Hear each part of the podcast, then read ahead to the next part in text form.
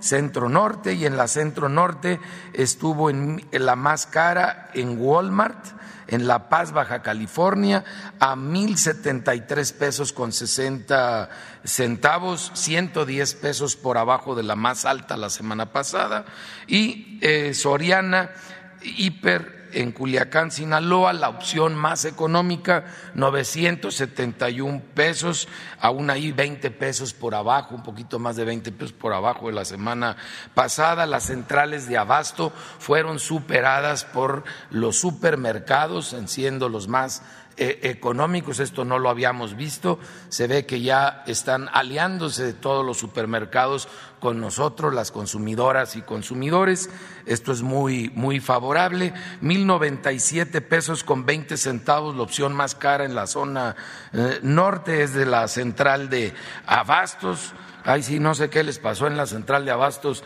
de Monterrey, Nuevo León, que siempre habían estado los más económicos y esta semana cayeron a los más caros eh, en esta ocasión. Aún así, están 110 eh, pesos en promedio por abajo de lo que estaban la semana pasada, el más caro.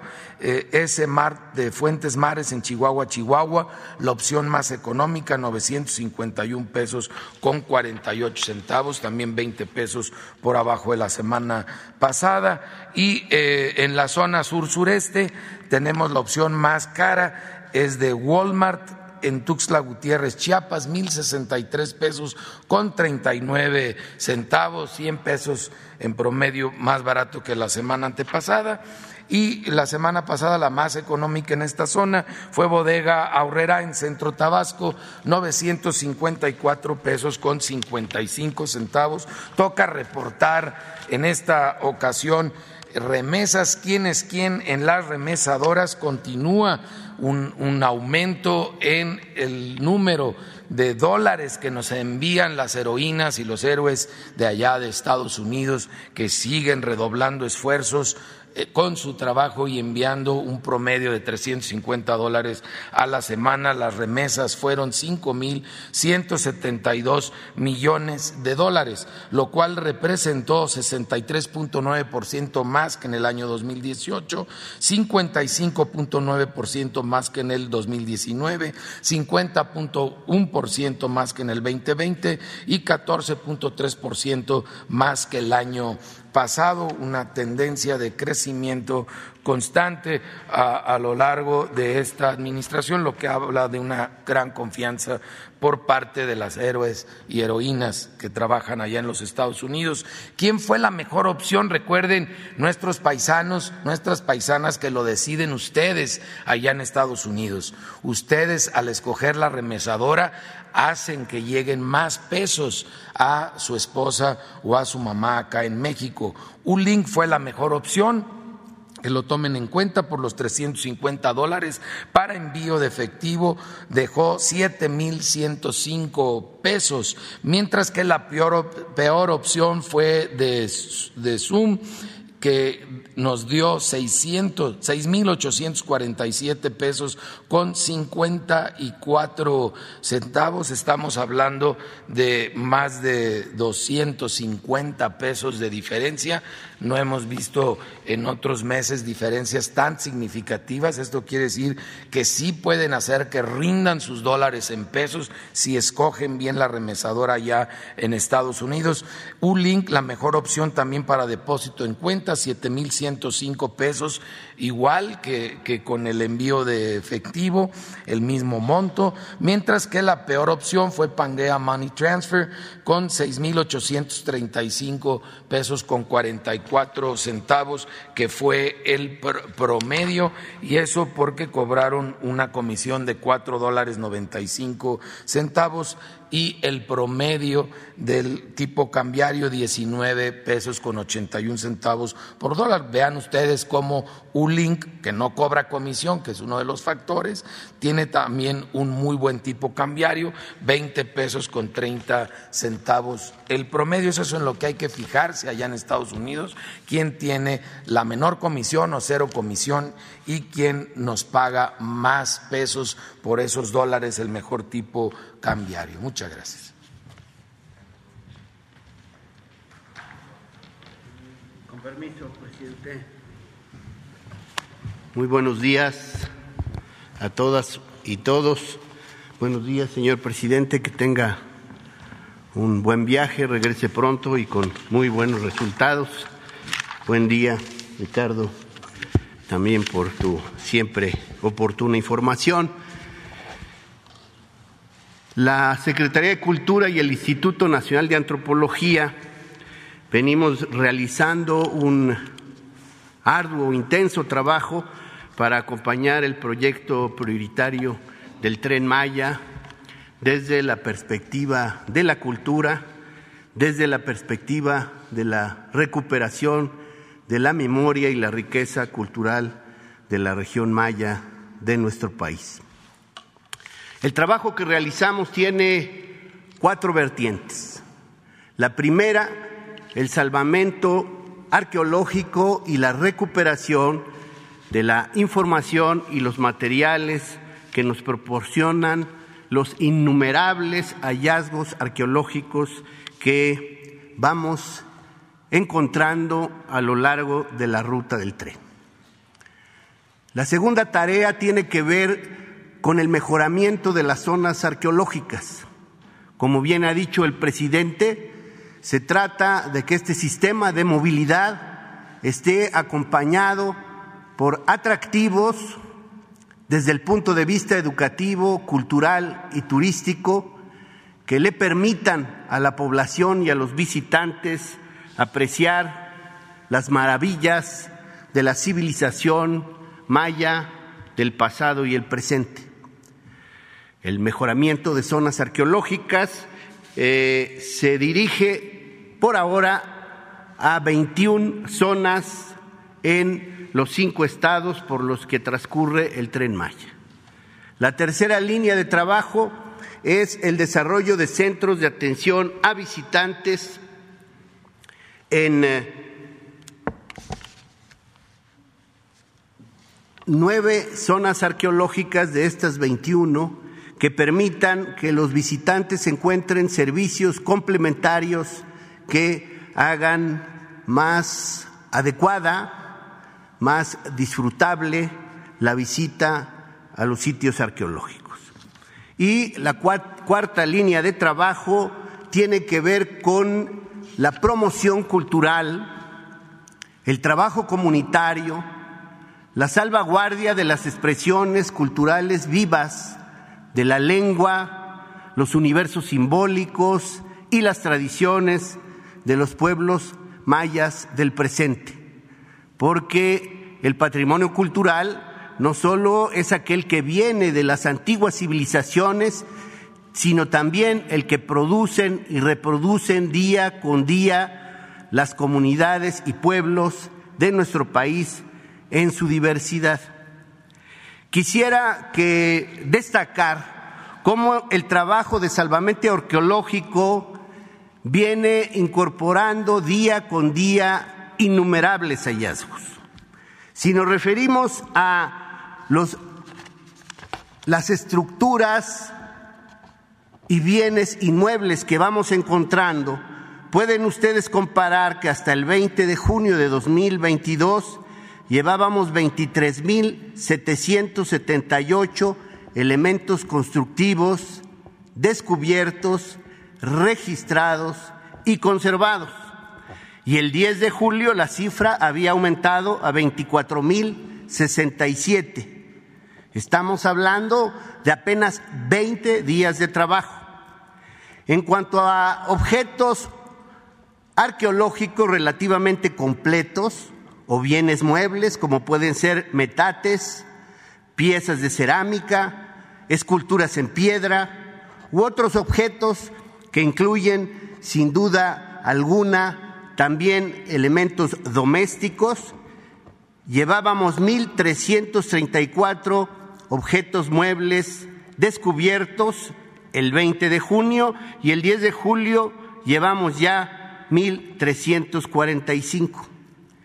En cuanto al hallazgo de enterramientos humanos, osamentas, fundamentalmente en eh, entierros de superficie, pero también en contextos de cavernas y cuevas sumergidas pasamos de 373 a 384.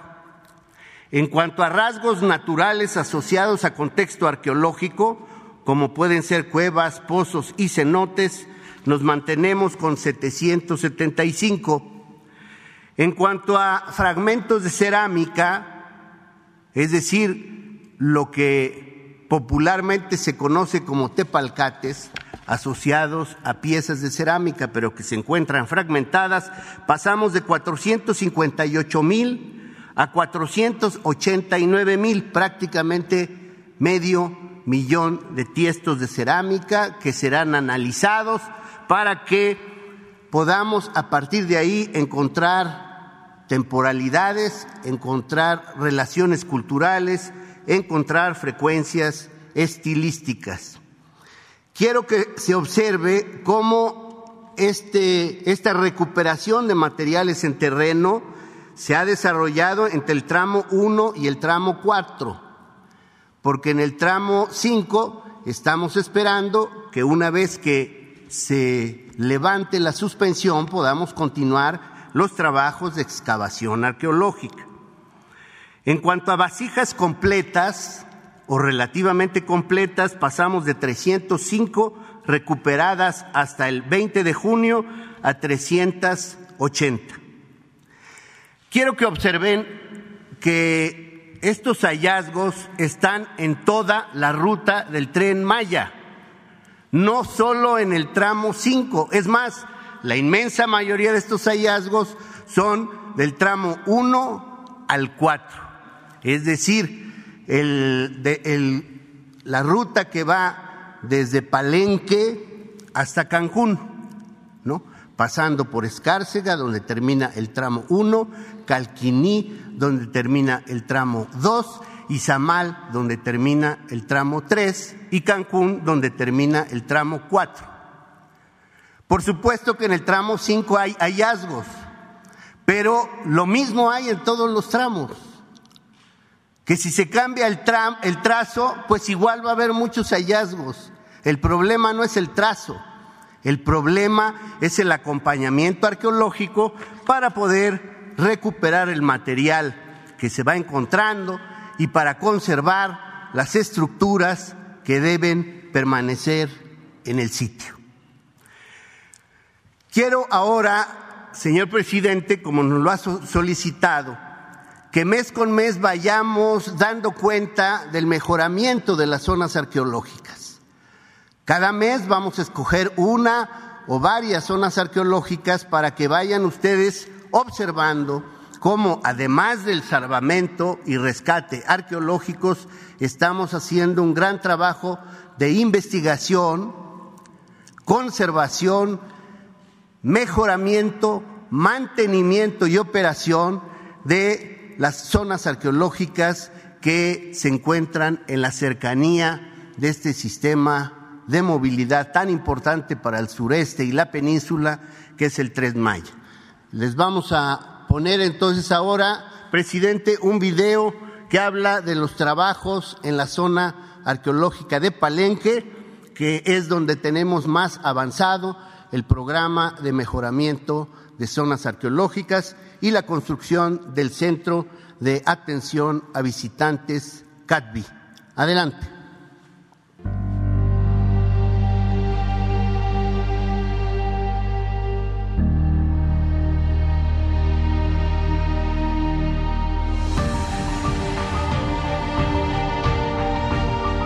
El proyecto Tren Maya Simincac ha representado para el Instituto Nacional de Antropología e Historia la oportunidad de llevar a cabo la más extensa investigación de salvamento arqueológico que haya tenido lugar en la región maya en toda su historia.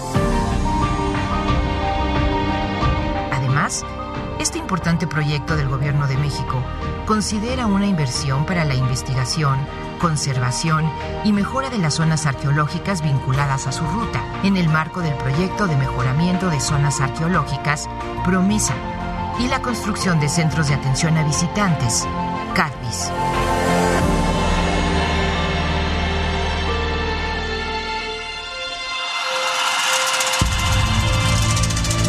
La antigua ciudad maya de Palenque, patrimonio mundial, es la zona en que iniciaron ya las obras, de tal manera que llevamos un 45% de avance en la construcción del Centro de Atención a Visitantes, que incluirá medidas sustentables en su diseño y será el punto inicial de la visita de los viajeros, permitiendo ordenar el acceso y las actividades relacionadas con el comercio de artesanías y la oferta de servicios al visitante. En el interior de la zona se trabaja en otras mejoras, como los nuevos servicios sanitarios, obras que han implicado un salvamento arqueológico para garantizar la integridad de una plataforma prehispánica nunca antes excavada y que ha dado como resultado hallazgos sin precedente. Se fueron descubriendo una gran cantidad de objetos de piedra, logrando recuperar navajillas de obsidiana y pedernal, que nos llevan a presumir el hallazgo del primer taller de lítica de Palenque, en que los mayas de esta ciudad, entre los años 600 al 850 de nuestra era, labraban sus herramientas para la caza, la alimentación o hasta para el sacrificio. Piezas únicas que se encuentran en un proceso de limpieza y registro para su posterior investigación. Lo interesante es que eh, en, el edificio hemos encontrado abundante, muchísima evidencia que está relacionada con la producción lítica y tenemos toda la cadena operativa de producción. Es la primera vez que se detecta este tipo de evidencia para el sitio. Durante mucho tiempo en los conjuntos habitacionales es una cantidad, cantidad sin precedentes de, de la talla lítica y que nos habla que este edificio desde su funcionamiento tuvo esa intención. Aquí tenemos miles de lascas, es decir, ahorita ya los artefactos ya superan los 2000. Por ejemplo, lo que estamos viendo en este caso es de que tenemos todo este tipo de materiales acá y ya andamos seleccionando cuáles son navajillas, cuáles son preformas, cuáles son lascas secundarias, lascas terciarias y todo eso va a una base de datos. Otro importante hallazgo es la osamenta de una mujer que entre otras características presenta deformación craneal e incrustaciones de piedras preciosas en la dentadura, lo que nos habla de su influencia y prestigio en la sociedad palencana, además de ser una oportunidad única de investigación para entender de mejor manera el rol de la mujer en la sociedad maya de su época. Se trata de una mujer también por el estilo cerámico que debió de haber vivido aquí entre el 800 y el 850 después de Cristo, ya en las últimas etapas ¿no? de ocupación de la ciudad. Este, entonces, bueno, en este caso, pues si no, hay como varios elementos para suponer que es un entierro bastante especial de alguien importante, tal vez para el grupo ¿no? de, de los que hacían esta actividad de la lítica tenían, debieron de haber tenido un instrumental elaborado pues en piedra, elaborado con, con, huesos o astas, ¿no? huesos de animal, astas de venados, y con eso debieron haber trabajado ¿no? con toda delicadeza.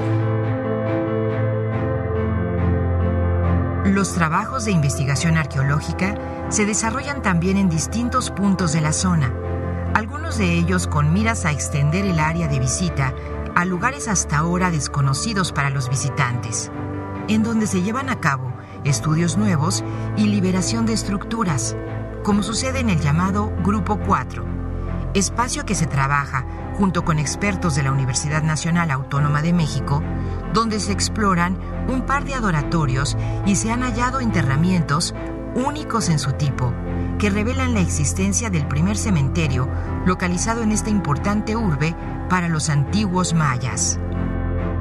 Hemos encontrado alrededor de 70, 70 individuos, como en 46 sepulturas diferentes, distribuidos alrededor eh, de estos dos edificios en un área muy pequeña. Es la primera vez que, que podemos estar seguros de la existencia de un cementerio, pero nunca hemos encontrado tal cantidad de individuos asociados eh, indiscutiblemente a la presencia de otros dos personajes importantes.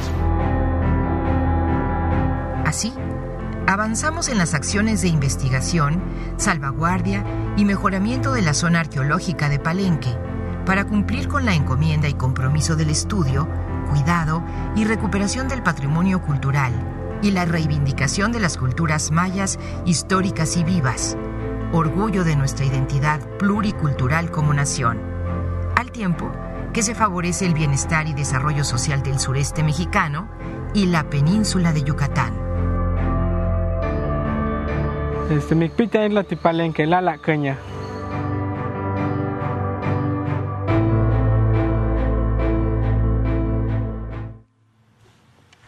¿Es cuánto?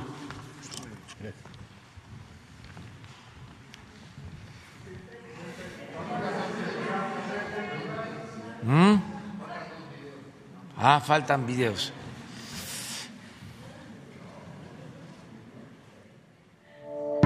Tren Maya, reporte de avances, 11 de julio de 2022.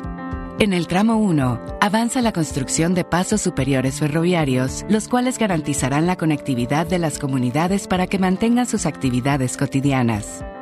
En Tenosique, Tabasco, continúan los trabajos en ambos lados del río Usumacinta para la cimentación de las bases que darán soporte al paso del tren en el puente de Boca del Cerro, el cual tendrá una longitud de 220 metros. En el tramo 2, a la altura de Pomuch, en el municipio de Geselchacán, Campeche, continúan los trabajos para comenzar la movilización y colocación de rieles. En esa zona también se cuenta ya con más de 85 mil durmientes, con los cuales avanza el armado de vía. Cada durmiente tiene un peso aproximado de 350 kilogramos. También sigue la construcción de un paso de fauna tipo puente, que servirá para que las especies endémicas crucen libremente y se conserve el ecosistema. En el tramo 3, en las inmediaciones de la localidad de Mulchechen, municipio de Canacín, en Yucatán, avanzan los trabajos de terraplén, mientras que en el poblado Tella, también en Canacín, se realizan excavaciones para el salvamento arqueológico. En el tramo 4, en el municipio de Humán, Yucatán, continúa la fabricación de durmientes en sus dos líneas de producción. Hasta el momento se generan 12.000 piezas cada semana. Ya son más de 114.000 los empleos generados en el sureste de México por el proyecto del Tren Maya.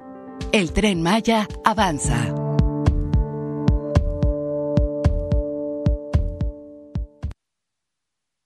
La Comisión Nacional del Agua informa el avance en la construcción de la presa Santa María, Río Baluarte, Sinaloa.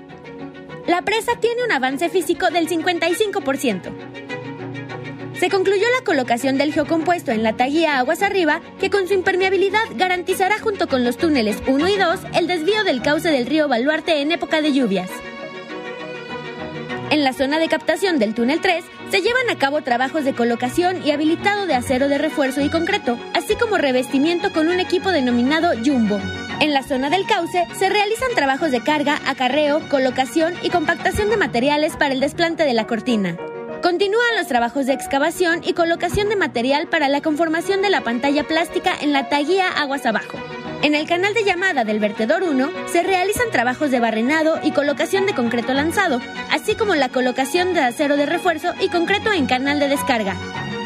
En el canal de llamada del vertedor 2 se llevan a cabo trabajos de colocación de cimbra, acero de refuerzo y colocación de concreto hidráulico en muros de gravedad de las márgenes derecha e izquierda, así como la colocación de drenes, concreto hidráulico para losa de piso y concreto para muros laterales. A la fecha, se han generado 3.938 empleos en la construcción de la presa. Ahora sí. Ustedes tres, cuatro, cinco, seis. Ahí quedamos. A ver, a ver si nos alcanza el tiempo. Gracias, presidente. Buenos días. Dalila Escobar de la revista Proceso. Preguntarle, bueno, primero lo que tiene que ver con el tema de la reunión que va a tener con el presidente de Estados Unidos, Joe Biden. Eh, sabemos que va a tratar temas de migración, también el plan antiinflacionario, pero también en materia de, de seguridad, preguntarle, bueno, pues en mucho tiempo las posturas de ambos países se mantenían en, pues, acusaciones de decir que México era quien distribuía, vendía drogas y México respondía que era Estados Unidos quien armaba a los grupos delincuenciales, pues precisamente para que tuvieran ese poder territorio nacional. Eh, ¿Cuál será la postura de México en torno a esta situación? Sobre todo también lo que tiene que ver con el tema de la intervención que han tenido en otras administraciones o en anteriores años las agencias internacionales de seguridad, el tema de armas, el tema de drogas, ¿cómo lo van a abordar? Bueno, eh, en general es una reunión para eh, reafirmar nuestro compromiso de trabajar juntos en beneficio de nuestros pueblos. Ese es el propósito. Y hay temas bilaterales como el de la migración, que tiene que ver con los programas de cooperación para el desarrollo, no solo en el caso de México, sino también el apoyo a países de Centroamérica. Vamos eh, también a tratar el tema inflacionario, es eh, un asunto mundial y podemos eh, cerrar filas, trabajar de común acuerdo para controlar la inflación en Estados Unidos y en México, también con medidas eh, bilaterales. Ese es otro tema. Lo de seguridad seguramente también se va a abordar. Eh, es muy buena la relación que se tiene con el gobierno, siempre en el marco del respeto a nuestra soberanía. Han cambiado las cosas, como tú lo señalas. Antes eh, existía el llamado Plan Mérida. Entonces, eh, se violaba nuestra soberanía, como sucedió cuando eh, de manera deliberada en un programa llamado Rápido y Furioso se permitió la entrada de armas de Estados Unidos. Esto en un acuerdo entre los gobiernos. Y esas armas causaron daño, pérdidas de vidas humanas. Eso ya no se permite. Hay cooperación, pero se respeta la soberanía de nuestro país. Y así lo ha entendido el presidente Biden. Eso tenemos que reconocerlo y agradecerlo. De modo que no tenemos ningún problema y espero que el resultado sea bueno para nuestros pueblos. Es muy importante mantener una buena relación con nuestros vecinos mantener una política de buena vecindad. Mm, nos unen historia, nos une eh, una frontera de 3.180 kilómetros, eh, nos une el tratado comercial y eh, tenemos una relación económica muy importante, somos segundos socios de Estados Unidos en el mundo, segundo socio comercial, primer socio que tienen ellos es Canadá y el segundo es México. Eh, estamos hablando de un intercambio comercial constante, permanente, y además por la crisis económica actual, por la inflación, México es un país con muchas oportunidades para la inversión y ya se está eh, viendo está llegando mucha inversión extranjera a México, como nunca. Y eh, se están eh, pues fortaleciendo las relaciones económicas y comerciales con Estados Unidos. En este respeto a la soberanía eh, que se está manteniendo o que se está buscando desde esta administración, ¿se pedirá que ya no intervengan agencias como la DEA en la tarea que le corresponde a México en cuanto a seguridad? Siguen interviniendo, nada más que eh, ya hay eh, una ley, hay un marco legal que se ha respetado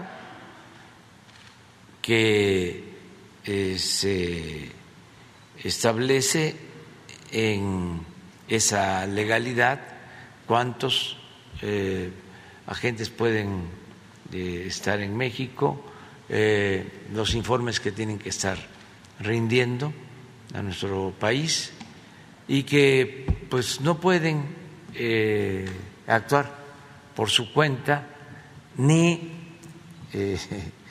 ordenar lo que el gobierno independiente, soberano de México lleva a cabo en materia de política de seguridad, porque antes este, intervenían en operaciones de combate a la delincuencia, tanto eh, en labores de inteligencia como en operativos. Una vez hasta el embajador de Estados Unidos llegó a opinar luego de la detención la captura, el asesinato de un grupo de eh, presuntos delincuentes en Morelos,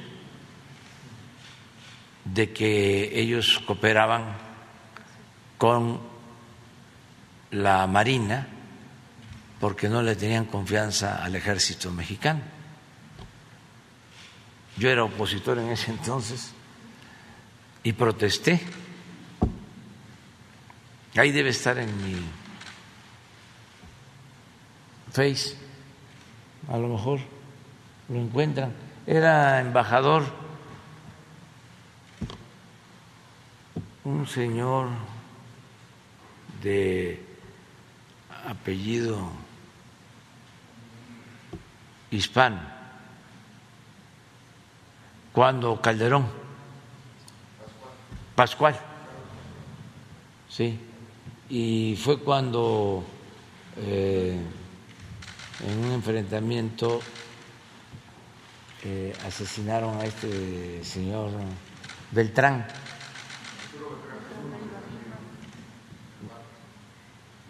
En ese entonces. Si lo buscan, pues por ahí lo van a encontrar. Entonces, eso ya no sucede.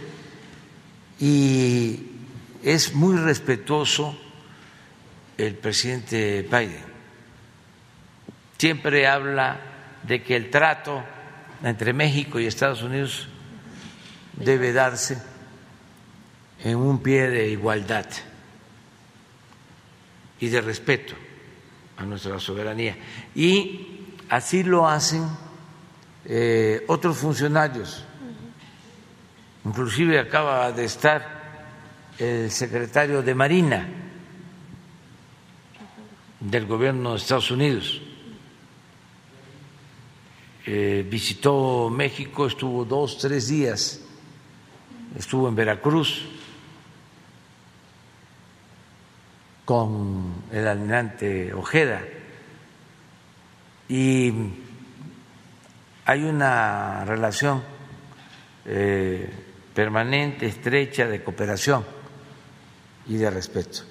Presidente, finalmente sobre este tema, eh, bueno, ya pasaron eh, parte de la agenda que va a tener solo un día, no se incluye entonces reuniones con empresarios mexicanos, como se había solicitado tal vez en un principio, y preguntar también cómo se definió o si se definió la agenda entre las eh, doctoras Jill Jacobs y también la doctora Gutiérrez Müller en esta agenda en Estados Unidos.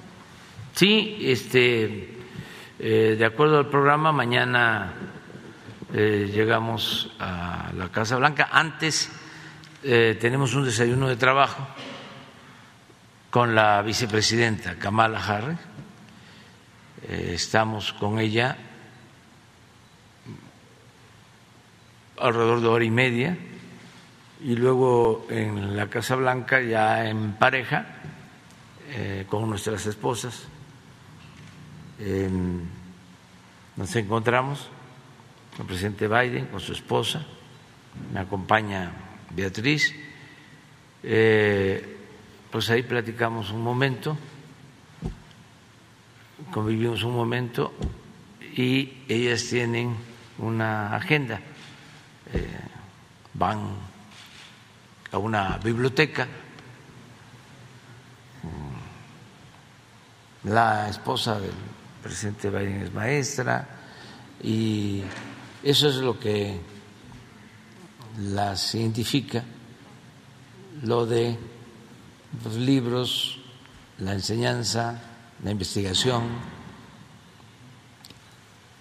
Ya nosotros nos quedamos ahí en la Casa Blanca tratando asuntos.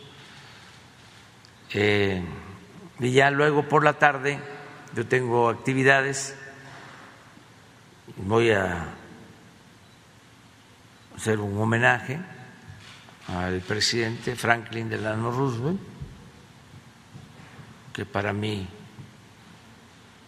es uno de los mejores presidentes que ha tenido Estados Unidos y nos eh, trató con mucho respeto.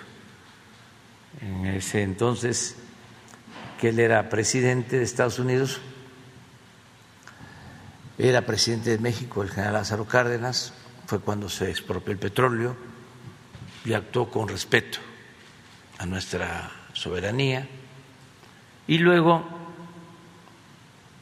pues él continuó y se declaró la guerra a los países del eje, a Alemania, a Italia, a Japón decidió Estados Unidos participar en la guerra y a los cinco o seis meses México hizo lo propio, hubo una alianza, ya no estaba el presidente Cárdenas, era el presidente Ávila Camacho, pero por la guerra este, el presidente Ávila Camacho le pidió al expresidente Cárdenas que se hiciera cargo de la Secretaría de la Defensa Nacional, o sea que regresó y estaba el presidente Roosevelt y se llegaron a acuerdos muy importantes. Incluso vino de visita el presidente Roosevelt en 1943, estuvo en Monterrey, Nuevo León. Habían pasado pues más de 30 años que no se veían presidentes de México y de Estados Unidos, desde Porfirio Díaz y TAF, que se encontraron en la frontera. El segundo encuentro fue entre el presidente Avila Camacho y el presidente Roosevelt. Entonces, eh, voy a estar en un homenaje al presidente eh, Franklin Delano Roosevelt y voy a estar también en una ceremonia, un homenaje al dirigente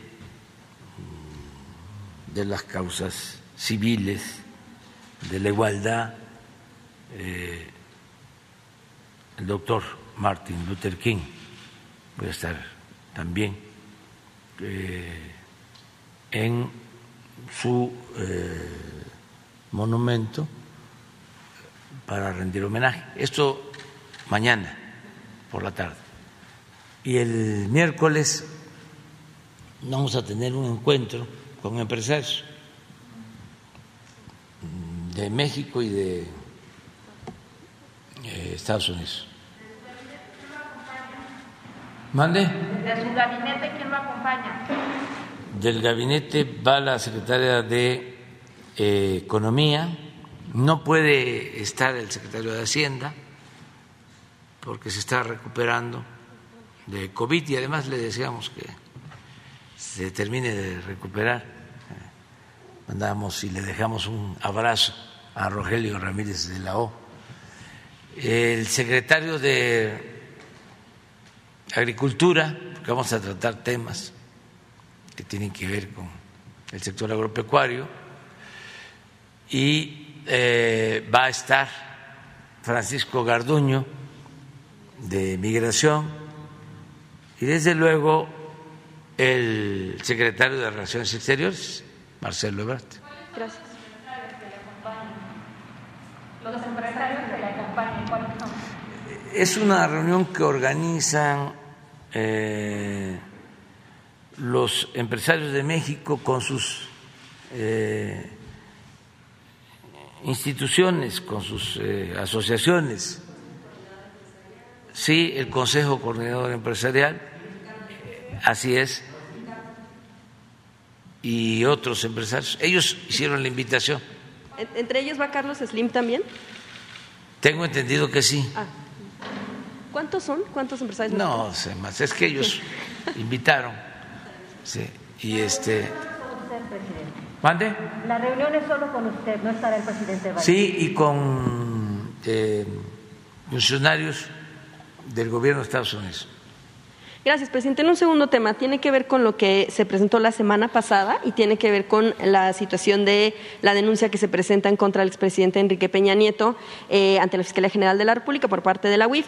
Eh, primero, bueno, pues hubo respuesta por parte del exmandatario mexicano, eh, pues muy solemne, diciendo que eh, pues él confía en las instituciones mexicanas y también confía, y, o bueno, asegura que su patrimonio es legal. Eh, preguntarle en una primera instancia eso si se solicitará también información o datos a la Fiscalía General de la República si será llamado a declarar nuestro país, eh, sobre todo porque sabemos que bueno pues él las últimas eh, la- las últimas imágenes que hemos visto es que está en España y que además bueno pues no la pasa nada mal. Preguntarle sobre esta situación, esta respuesta que hace el expresidente y bueno pues también porque no solamente se habló de esta mm, eh, de estas operaciones que se hicieron en transferencias internacionales, sino por ejemplo con señalamientos que se le han hecho por los casos, por ejemplo, como el de Odebrecht, como casos que se han tenido también irregularidades en OHL y algunas otras situaciones en las que pues está envuelto el expresidente Peña Nieto.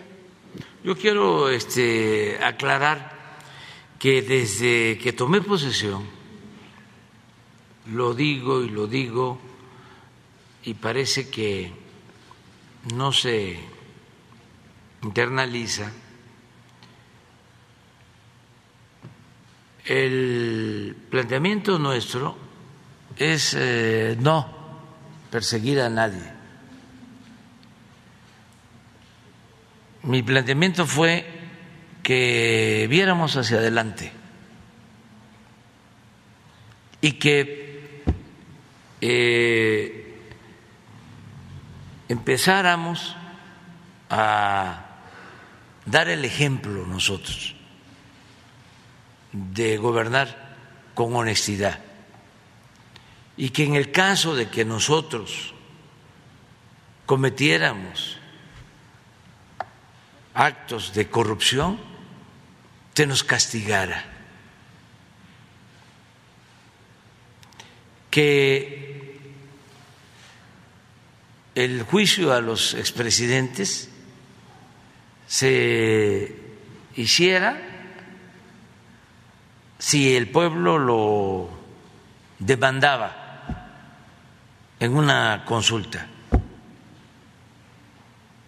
Incluso dije que yo iba a votar en contra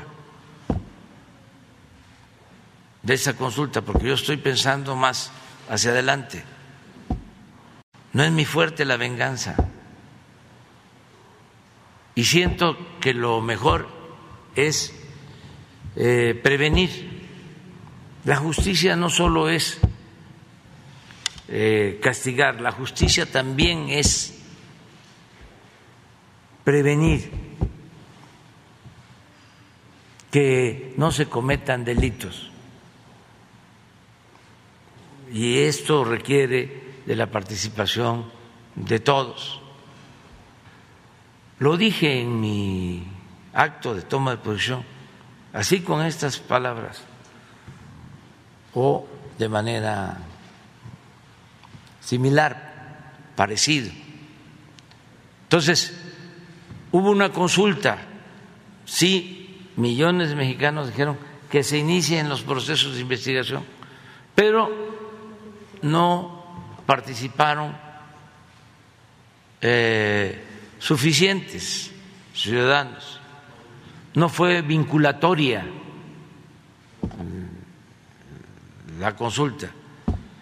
Entonces, ya nosotros no eh, vamos a presentar denuncias.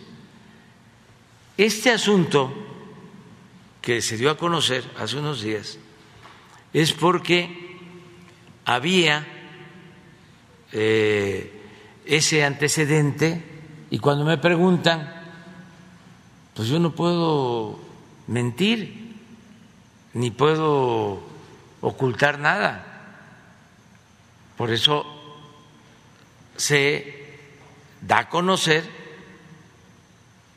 de que como persona expuesta, que lo somos todos los servidores públicos,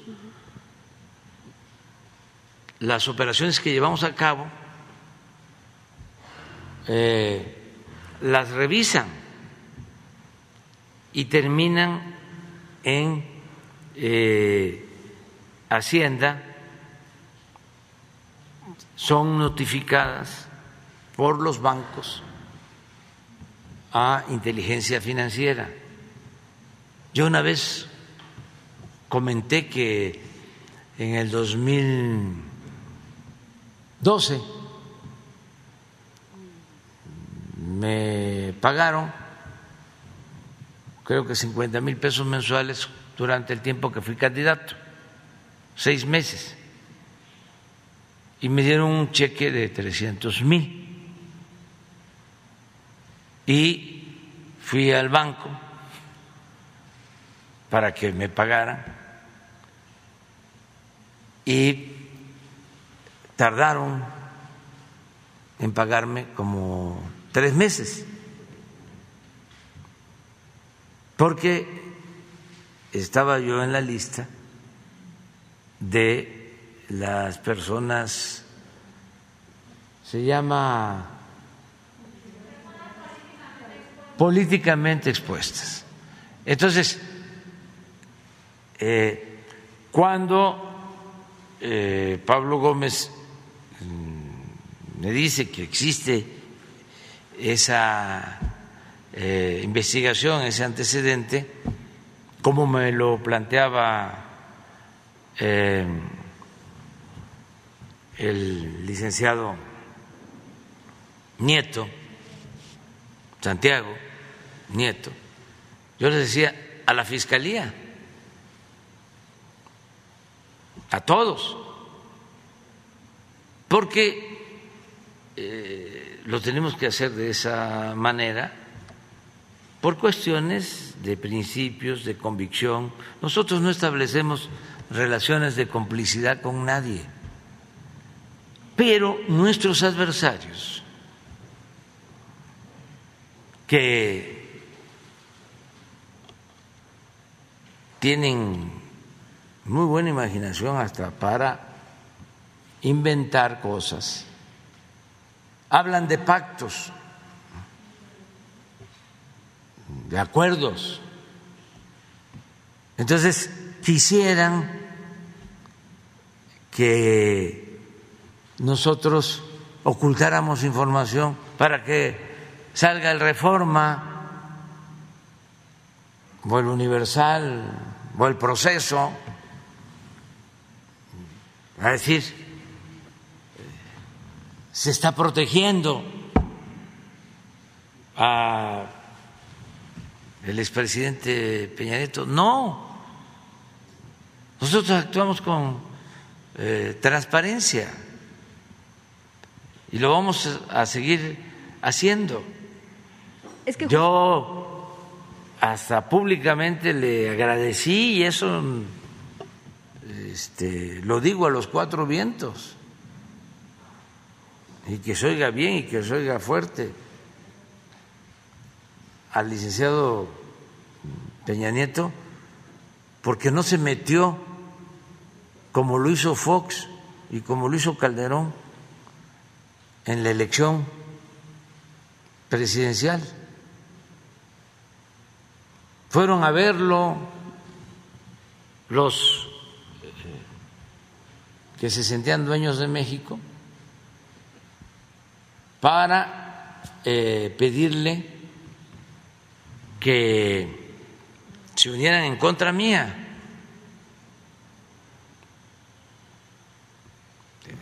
Primero, para decirle que declinara MIT por Anaya y que se unieran todos en contra mía, como lo hicieron en el 2000, cuando nos robaron la presidencia. 2006, que se unieron los mismos gobernadores de un partido con el gobierno de el presidente Fox. ¿No se acuerdan de que el presidente Fox, esto para los jóvenes, pues, y también para los adultos, pero hay algunos adultos que padecen, padecen de amnesia, este, no quieren recordar esas cosas. ¿Se acuerdan que el presidente Fox, que decidió que por ningún motivo iba yo a llegar a la presidencia, pues fue el que me eh, fabricó el delito de desafuero para que no apareciera mi nombre en la boleta y luego se unieron todos. Mandó el presidente Fox, entre otras cosas, a un secretario a cada estado. Y al que era secretario de Comunicación, Cerizola, lo mandó a Tamaulipas. Y junto con el gobernador Hernández, que por cierto está preso, porque estos son eh, hasta malagradecidos, pues.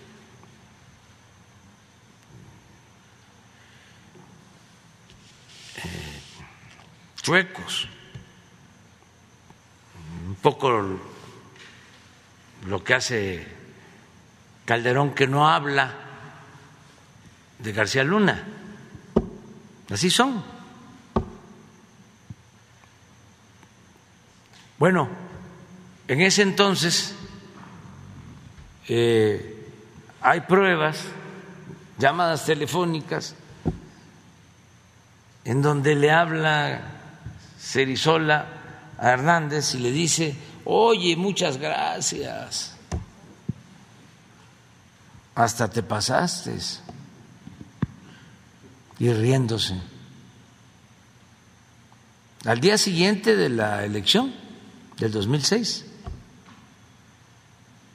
Y también la maestra Elbester le habló a ese gobernador y al gobernador de Coahuila y a otros al mediodía de la elección para decirles, ya hay que actuar, pues todo esto eh, consta en llamadas, hay pruebas. Y es que, y, que... este luego el mismo presidente Fox lo declaró, lo aceptó, diciendo, claro que cargué los dados, así, de manera cínica. Fíjense quién había llegado por un movimiento democrático para sacar a un partido de los pinos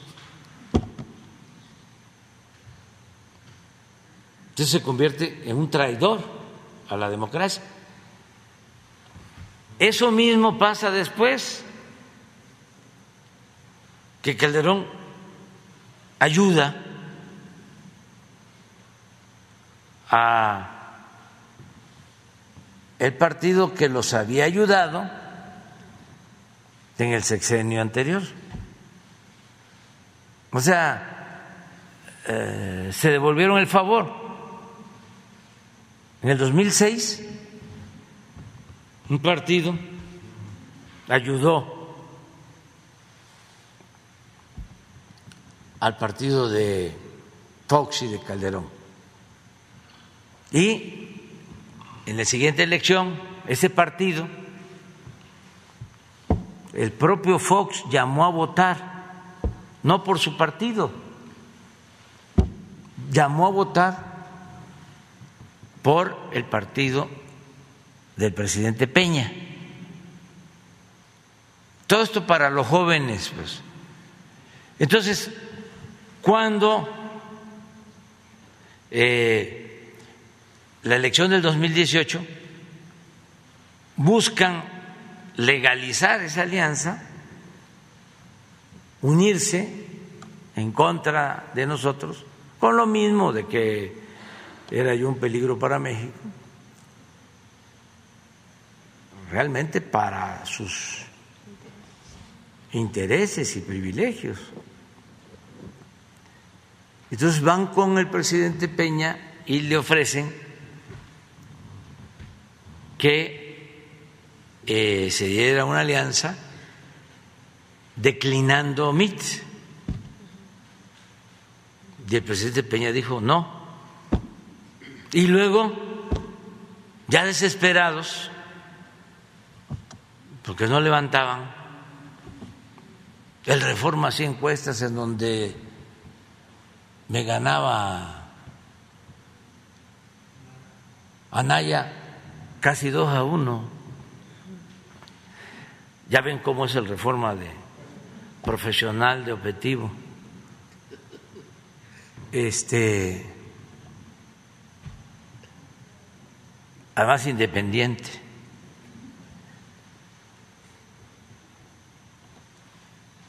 Cuando vieron de que no levantaba ni uno ni otro, este, van de nuevo a ver a Peña y lo que ofrecen es la declinación de Anaya pensando que como eh, MIT era del, del PRI y lo habían apoyado Videgaray y Peña, pues iba a aceptar el acuerdo. Y el presidente Peña dijo no. Entonces eso se lo reconocí en el Congreso, públicamente.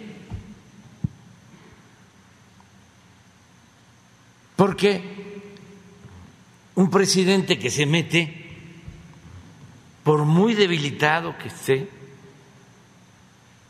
daña.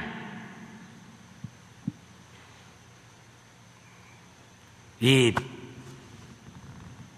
pues a mí me dañaron, no a mí, solo dañaron al pueblo.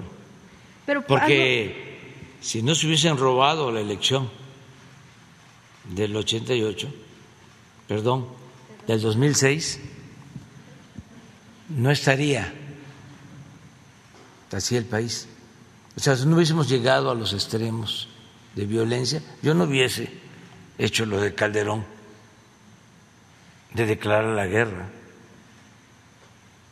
ni muchas otras cosas. O sea, eh, pero esa es la historia. Entonces, ¿quién va a resolver ahora lo del presidente Peña? Pues la Fiscalía. Es como el caso del presidente del PRI. Justo lo que le iba a preguntar es que me varia, algunas de las eh, los temas que han causado eh, ruido, pues es justo el hecho que ya se tenía información de lo de Peña desde Santiago Nieto eh, y ahora como lo que menciona que vienen las elecciones hacia el Estado de México, pues están eh, mencionando voces priistas que los quieren acorralar para evitar que ellos puedan tener una alianza incluso con el PAN y poder ganar el Estado de México, que es una bastión importante, incluso con miras hacia 2024. Peña Nieto se ha dicho que, ha, eh, que está operando políticamente y electoralmente desde España. ¿Qué es lo que eh, puede decir el gobierno federal en torno a esta intervención o no? Porque eso es mentira, eso no es cierto. Eso periodísticamente hablando, para no este, seguir mencionando de que se dedican a calumniar, es de manera amable una volada. Lo mencionan los priistas. en- Ah, claro, no, no, no, no, y los medios, y- Panistas. no, panistas y todos. sí. pero no los medios. Claro, claro, claro. Pero es, eh, para decirlo amablemente, una volada. Y este, para no decir que es una calumnia como muchas otras. Entonces no tiene que ver absolutamente nada. Es así como se dieron las cosas. Un compañero serrano me dice, ay, ya me habían hecho Sí, desde, desde antes. Sí, este, eh, pregunta sobre esto.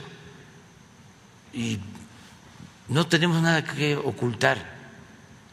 Entonces, por eso le dije, vamos a que venga Pablo aquí, informe. Pero no es una especie, bueno, que responde ante el hecho de que dicen que es una especie de castigo por querer intervenir en temas electorales No, no, o no. amados para No. que vean cómo les va. Es lo No, que ellos dicen. No, nosotros no somos perversos. Nosotros este, eh, no actuamos de mala fe. El caso, por ejemplo, de este presidente de, del PRI, hasta donde tengo información, es una denuncia de la Fiscalía o Procuraduría de Campeche. De hecho, el fin de semana en el Twitter, el el- la cuenta del Gobierno de México publicó un mensaje en el que se Sí, hablaba de fue que un error que se cometió aquí,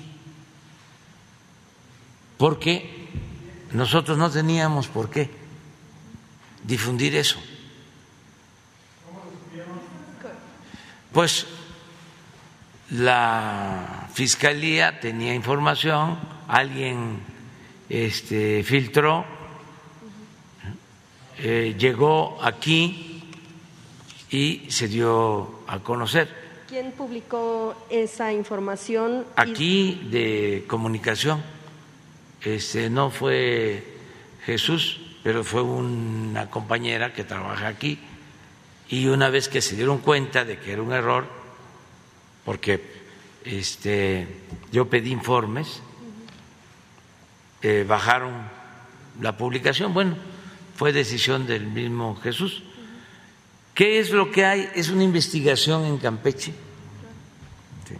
Lo que sí les puedo decir de la Fiscalía de Campeche y hasta donde tengo información, eh, la Fiscalía solicitó a migración una alerta, la Fiscalía de Campeche. Esa alerta llega el mismo día un día antes que sale este, el dirigente del PRI a Europa, que la verdad pues, está en su derecho de ir a denunciar lo que quiera, no pasa absolutamente nada. Entonces, cuando regresa, ah, no la aplican cuando sale, cuando regresa ya está en el sistema y tienen que proceder en migración. Lo hacen con todos. Y entonces ya me informaron de que eh, llenó un formato, tardó 20 minutos y firmó el formato. Por cierto, ese formato no se puede dar a conocer, o sea, todo ese procedimiento. Luego fue, creo que aduana, regresó a migración, pidió este, leer de nuevo el documento, estuvo de acuerdo y él salió a dar a conocer que había estado informando en migración. Entonces es un asunto de Campeche, de la Fiscalía de Campeche. Es una denuncia. Eso es todo. Nosotros no eh, eh, promovemos eh, estos juicios. Esto no significa que actuemos como tapadera, también que se aclare. Pero no estamos nosotros promoviendo ninguna denuncia. Hay que esperar a que este, la Fiscalía de Campeche este, resuelva.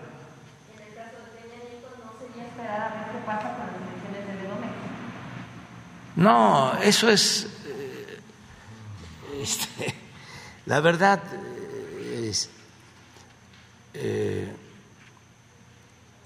es muy elemental, o sea, es eh, de lámpara del periodismo, pues.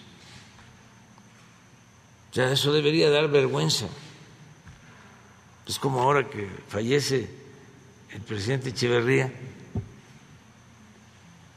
porque pongo una condolencia, un pésame, lo tengo que hacer. Soy presidente de México, él fue presidente de México, es un asunto institucional. Entonces, de inmediato, ¿no? Eh, empieza el conservadurismo rancio, de mala fe, de malas entrañas, a decir Echeverría y López Obrador. Yo estaba estudiando cuando Echeverría. No crean que tengo mucha edad. Este, eh, pero, pues, los conservadores inmediatamente ¿no? buscan la relación para dañar. Yo soy Andrés Manuel López Obrador, eh, nacido en Tepetitán, Macuspana, Tabasco. Eh, así contestaba yo cuando me decían en el 2006, pero usted se identifica con el presidente Chávez o con el presidente Lula. Porque fíjense, en aquel tiempo el presidente Lula era más aceptado que el presidente Chávez. Estoy hablando por la ultra, los conservadores. Con el presidente Lula tenían hasta relación, hasta lo invitaban banqueros y demás, a dar pláticas.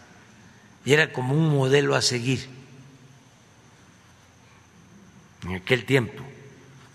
Y el presidente Chávez estaba satanizado. Y entonces me decían, para ver si este, eh, podían tener seguridad, ¿no? Sobre lo que yo iba a representar de ganar la presidencia. Que bueno, la gané, nada más que hubo fraude, como me dijo un campesino en ese tiempo, ganaste, pero no saliste. Este, pero para darles tranquilidad, eh, lo que esperaban era que yo dijera Lula. Y nunca lo dije. Siempre dije, soy Andrés Manuel López Obrador. Es lo mismo. Eh, esas comparaciones, ¿no? Eh, cuando murió eh, el comandante Fidel Castro, dije que había muerto un gigante, igual que Mandela. Hijo, se pusieron los conservadores eh, eh, enojadísimos. ¿Cómo iba yo a comparar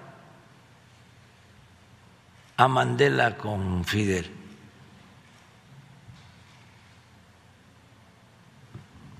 ¿Y por qué? Bueno, porque Mandela, claro, toda su trayectoria de lucha, 27 años preso, él mismo escribió su autobiografía, la dictó, El largo camino hacia la libertad, pero los dueños del mundo, lo aceptaban más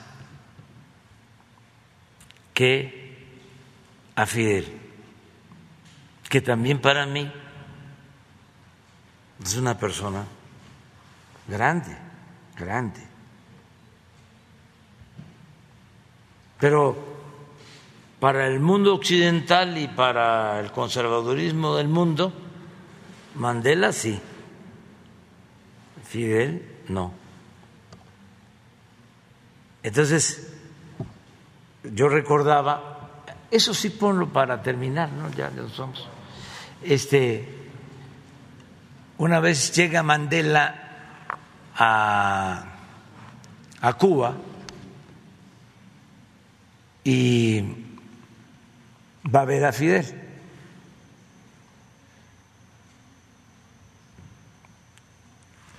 A ver si está el video. Y es muy chistoso porque está Fidel esperándolo sentado y llega Mandela y parado. Creo que Fidel le dice, siéntate. Y Mandela dice, no me voy a sentar hasta que no me diga cuándo va a Sudáfrica. ya voy a ir, chico, ya voy a ir. No. Todos van. ¿Y tú que nos ayudaste tanto? No nos visitas.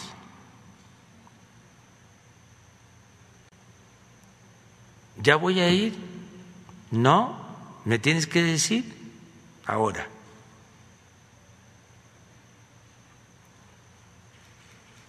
te dice Fidel, bueno, pues entonces me regreso contigo.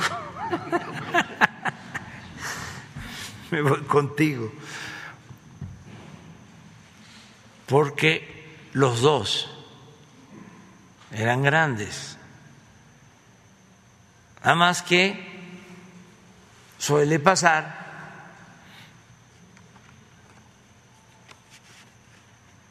de que para algunos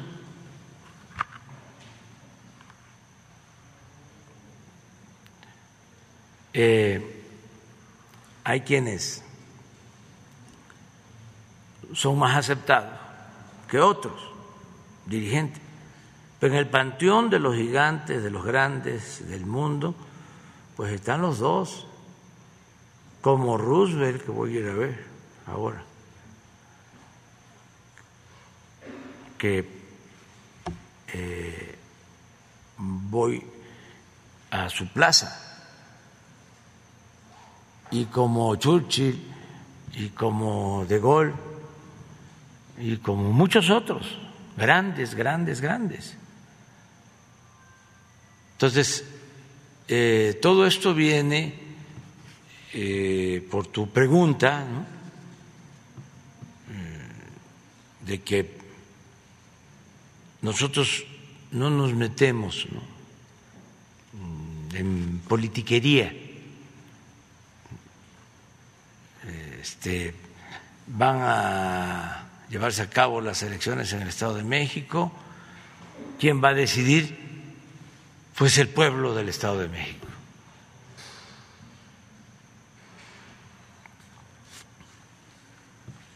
A ver, pon, que está interesante.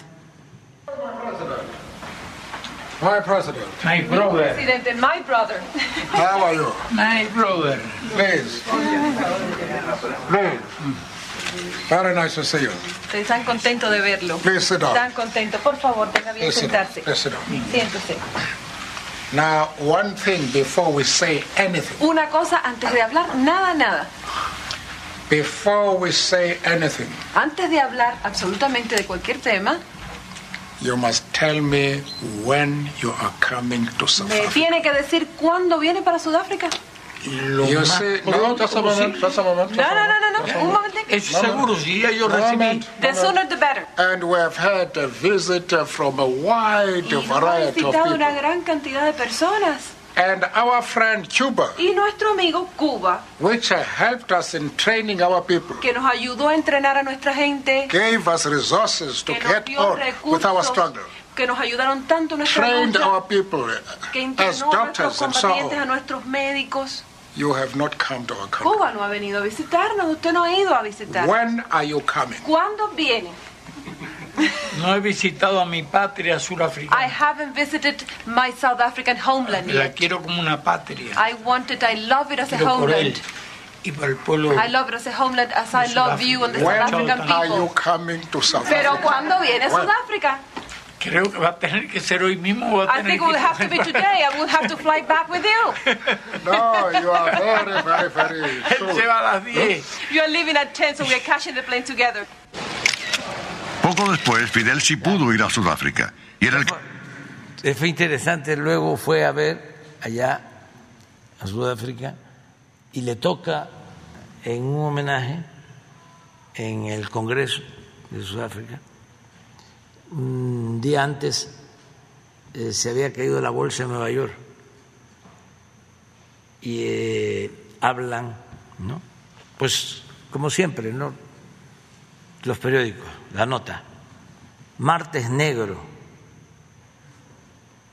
en la bolsa de Nueva York y en el discurso ahí en Sudáfrica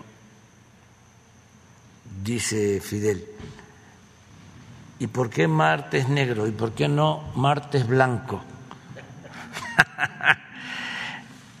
y se gana el aplauso de, de todo. Pero bueno, ya me voy. Mande. El secretario de Gobernación comentó hace tres semanas en Tijuana de que dentro de los acuerdos que se buscaban eran 300 mil visas para migrantes, 150 mil para eh, centroamericanos, 150 mil para mexicanos. ¿Es parte del acuerdo que se va a firmar? Eh, son temas que vamos a tratar, pero no quiero adelantar, víspera. Vamos a, ver cómo se dan las reuniones de trabajo.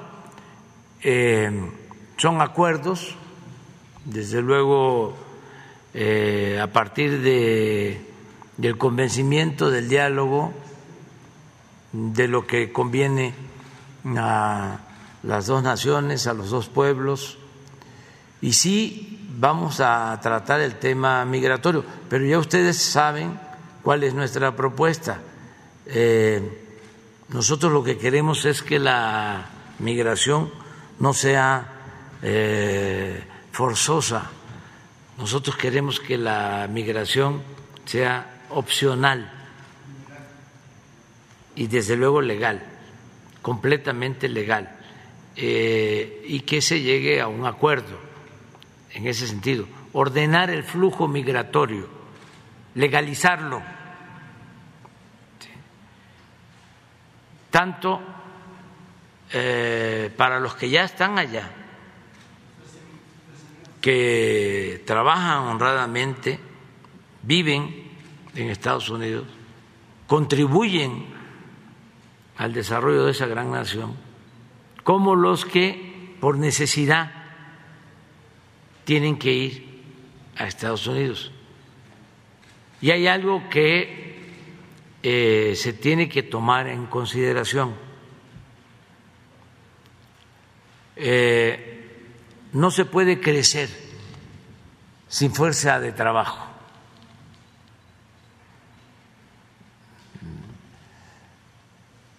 La mano de obra, la fuerza de trabajo es igual de importante que el capital.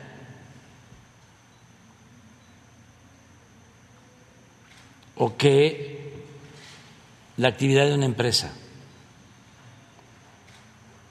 Entonces, si queremos enfrentar la crisis económica, tenemos que producir. La inflación puede originarse circunstancialmente por la pandemia, por la guerra, pero en lo estructural tiene que ver con la falta de producción. Entonces, ¿cómo se produce si no hay fuerza de trabajo? ¿Por qué negar que hace falta fuerza de trabajo? que hacen falta trabajadores. Entonces, eh, esto mismo sucedía cuando el presidente Roosevelt eh,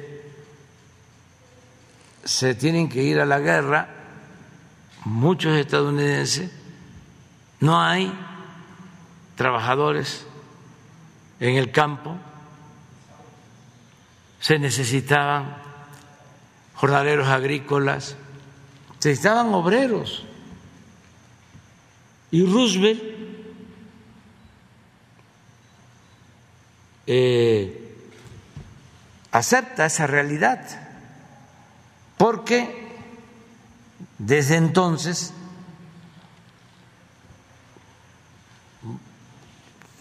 mantenían la relación de eh, la migración ilegal como un negocio de traficantes de personas y también de empleadores sin escrúpulos que podían tener indocumentados porque les pagaban menos o porque los podían correr cuando quisieran. ¿Sí? Entonces, no se aceptaba la legalización. ¿Qué pasa con el presidente Roosevelt? Firma aquí, en esa visita a Monterrey, el programa Bracero. O sea, se acepta que necesitan fuerza de trabajo y van mexicanos a ayudarle, no solo a producir alimentos, sino a construir el ferrocarril en Estados Unidos. Son otros tiempos, pero hay circunstancias parecidas. Entonces, ¿por qué no dar ese paso? Ah, que van a dar, que van a dar el grito en el cielo, van a poner el grito en el cielo los conservadores. Y es como si yo aquí este, no hiciera nada, no cambiáramos el horario de verano porque ponen el grito en el cielo los financieros. O eh, no ayudáramos a los pobres porque los conservadores eh, hablarían de paternalismo, de populismo. No, sin arrojo no hay porvenir, sin cambios de fondo no se resuelven los problemas. Se requiere transformaciones.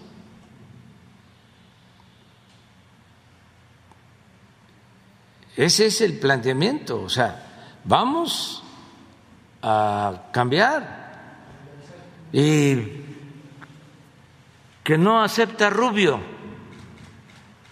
¿Cómo se llama? Marco Rubio, que no acepta, ¿cómo se llama el de Texas?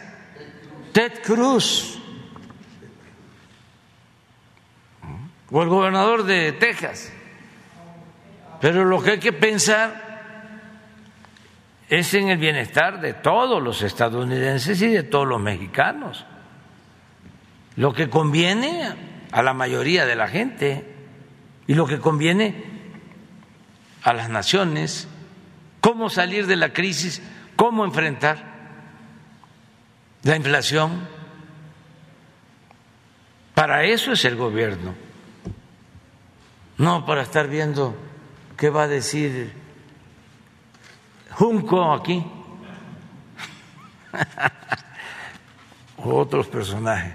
Bueno, ya, eh, nos vamos a ver aquí, de regreso. Eh. El jueves nos vemos. Pendiente.